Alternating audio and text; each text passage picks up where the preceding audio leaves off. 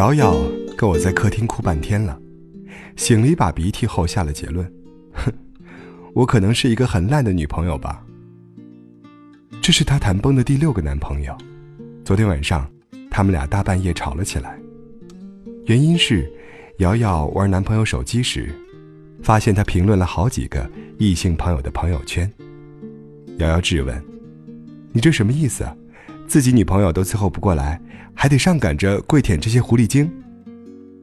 一句话怼得小伙子直哆嗦，但还是心平气和的解释：“都是一些陈年旧友，多少年也见不到一面，平常互动一下又怎么了？”瑶瑶显然不太能接受这个态度，最受不了你这种朝三暮四、不专一的人。你都有女朋友了，还需要什么异性朋友？小伙子一下沉默了，抓起一件外套就摔门而去。瑶瑶以为，这次会像以前吵架一样，睡一觉就和好了。然而，并没有。男的回去之后，一条短信就跟瑶瑶断了，干净利落。瑶瑶一下子没回过神来，问他到底是为什么？他之所以这么在乎他，还不是因为太爱他吗？男的只回了四个字：心力交瘁。之前我跟瑶瑶讨论过这个事情，她什么都好，就是没有什么安全感，一点捕风捉影的事儿就会发狂，谈了好几次恋爱，最后都因为这个一拍两散了。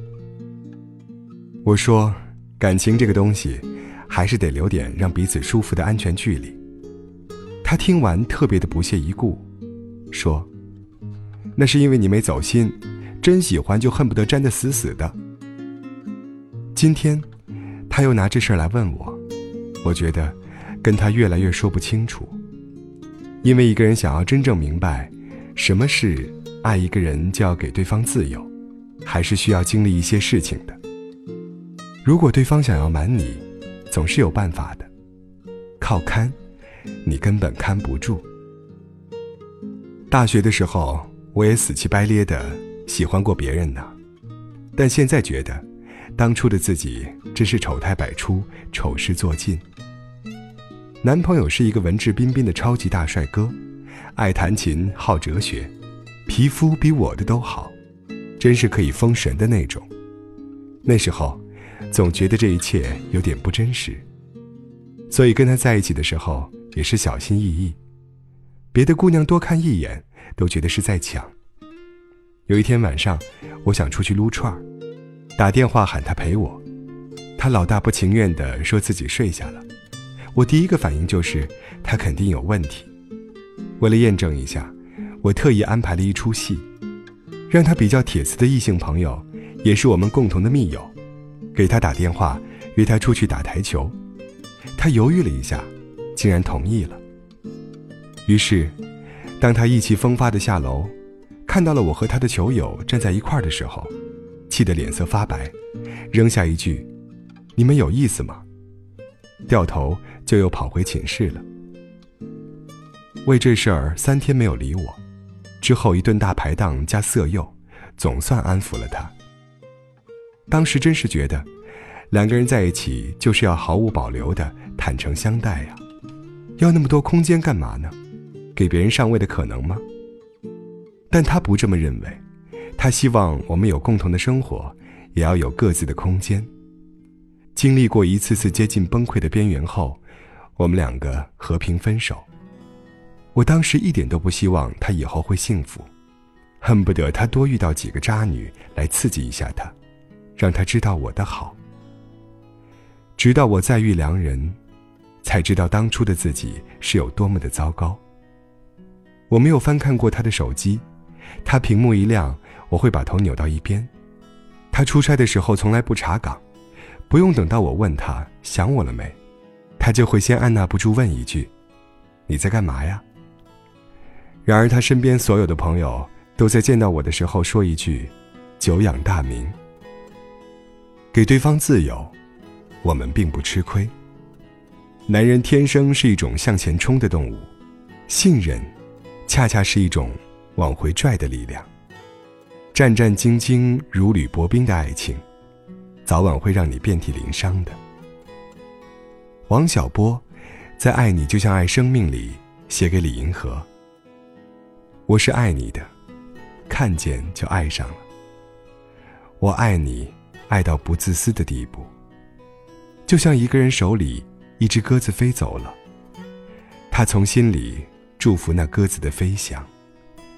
你也飞吧，我会难过，也会高兴。到底会怎么样？”我也不知道。很多人分不清爱和占有欲的区别，所以叫嚣着爱就是自私，就是相爱相杀。爱着爱着，就变成了我是爱你的，所以你是我的这种状态。这状态拿到偶像剧里就甜的要死。某个霸道总裁承包你这片鱼塘，唯恐别人抢走。还有比这更好的爱情吗？别着急，如果婚后每天早上他第一件事就是登录你的微信，检查 QQ 可疑的聊天记录呢？一看到你跟异性打招呼，就上去跟你急赤白脸的说你不检点呢？如果你一出差，他就质疑你在会情人呢？用不了多久，你会厌恶这种面目可憎的爱。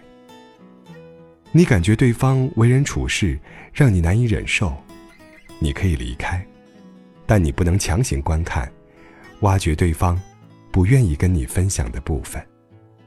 你抓狂，你控制，你高压，你家教严，你管得紧，都没用。失去的总会失去，相逢的总会相逢。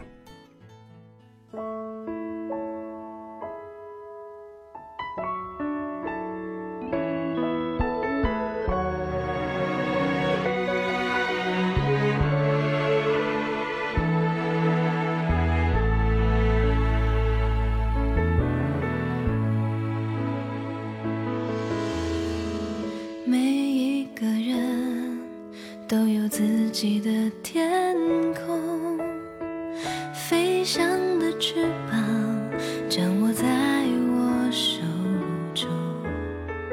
每一颗心都有珍藏的画面，伴随我走过春夏秋冬。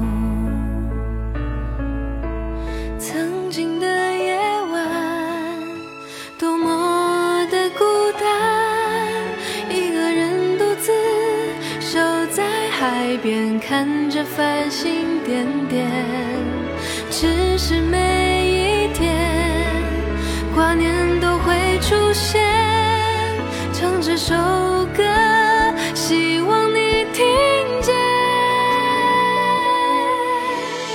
有你在身边，时时刻刻不再孤单。世界变得很小很小，有你在身边，